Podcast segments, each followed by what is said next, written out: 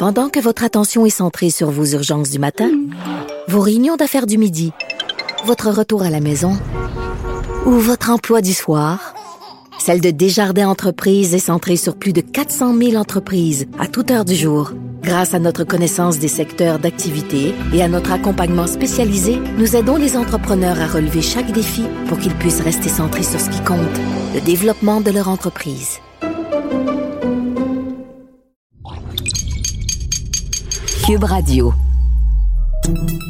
Salut, c'est Charles Dran avec l'équipe dans 5 minutes. On s'intéresse aux sciences, à l'histoire et à l'actualité. Aujourd'hui, on parle de lavage et d'odeur de printemps.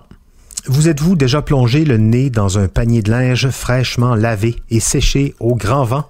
Cette odeur est reconnue comme agréable par la plupart des gens, il va sans dire. Mais est-ce que de dire ça, c'est scientifique comme proposition? Est-ce que le grand vent, le soleil, ça a une odeur, ça, dans une serviette? Et ça sent quoi au juste? Élie Jeté s'est penché sur cette question. On achète des chandelles au parfum de fleurs ou de fruits, c'est assez normal, mais on est toujours vraiment attiré par celles qui sentent la lessive propre. Et pourtant, c'est une odeur qu'on aurait du mal à décrire. Mais on n'est pas fou d'aimer ça. Certains chimistes aiment aussi ce parfum. Dans un article publié cette année dans la revue Environmental Chemistry, des chercheurs ont examiné de plus près les serviettes propres séchées au grand vent. En décortiquant la senteur des serviettes au niveau moléculaire, ils ont essayé de définir son origine. Comment ça se fait que ça sent si bon que ça?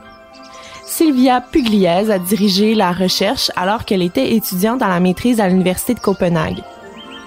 Quand elle était petite, sa mère faisait sécher le linge sur la corde à linge au grand soleil et encore aujourd'hui, la chercheuse essaie de reproduire le geste de sa mère le plus souvent possible. Cette odeur fraîche lui rappelle donc la maison, mais elle s'est demandé si c'était pas de la nostalgie qui la plongeait dans cet agréable état après chaque lavage. C'était important d'investiguer. Pendant qu'il faisait d'autres recherches plus importantes pour l'avenir de l'humanité, Sylvia et deux de ses collègues, supervisés par leur prof Matthew Stanley Johnson, ont mené une enquête sur le lavage de serviettes en coton, achetées chez Ikea. Dans le département de chimie, ils ont investi un bureau sombre et vide et un petit balcon. Chaque serviette a été lavée trois fois dans l'eau, puis suspendue à trois endroits différents. À l'intérieur du bureau, sur le balcon sous un abat-jour en plastique ou sur le balcon au grand soleil. Lorsqu'une serviette finissait de sécher, les chercheurs la plaçaient dans un sac hermétique durant 15 heures. Ils ont ensuite échantillonné les composantes chimiques libérées dans le sac et dans l'air autour de chaque serviette. Pour que les comparaisons soient possibles, ils ont aussi fait des échantillonnages similaires dans un sac vide, sur une serviette non lavée et dans l'air environnant. Lorsqu'on suspend des tissus pour les faire sécher, ils produisent de manière unique un certain nombre d'aldéhydes. Un aldéhyde, c'est un dérivé d'alcool primaire auquel on retire deux atomes d'hydrogène. On dit donc que c'est un alcool déshydrogéné. Notre serviette séchée à l'air produit aussi des cétones. C'est la même chose qu'un aldéhyde, mais c'est un composé secondaire au lieu de primaire. En gros, ce sont surtout des molécules que notre nez pourrait reconnaître dans certaines plantes ou dans les parfums.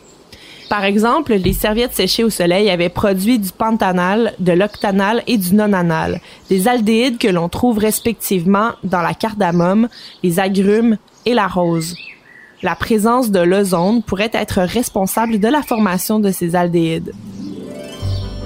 Le soleil lui-même pourrait aussi avoir sa part de responsabilité. Lorsqu'elles sont exposées à la lumière ultraviolette, certaines molécules s'excitent et forment des composés hautement réactifs appelés des radicaux. En se recombinant ensuite avec d'autres molécules voisines, ça peut aussi fabriquer des aldéhydes et des cétones. Ces composés-là n'étaient pas présents dans les autres conditions de séchage, seulement dans le séchage au soleil. Et tous les autres composés moléculaires créés durant le séchage au soleil ont des odeurs subjectivement agréables. Les expériences montrent que la lumière UV et la présence de l'eau sont nécessaires pour générer les produits. L'odeur du linge frais serait relativement durable parce que les liaisons d'hydrogène peuvent se former dans les fibres de coton. Donc, les fibres de tissu et les liaisons de molécules sont toutes mélangées ensemble et ça fait des petites boules de bonne senteur.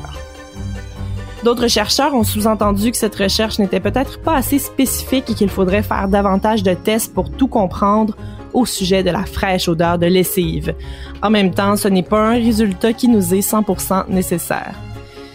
La photochimie oxydative à la surface du linge serait donc la principale responsable de cette fraîche odeur qui nous donne juste envie de nous plonger le nez dans un panier de serviettes séchées au soleil.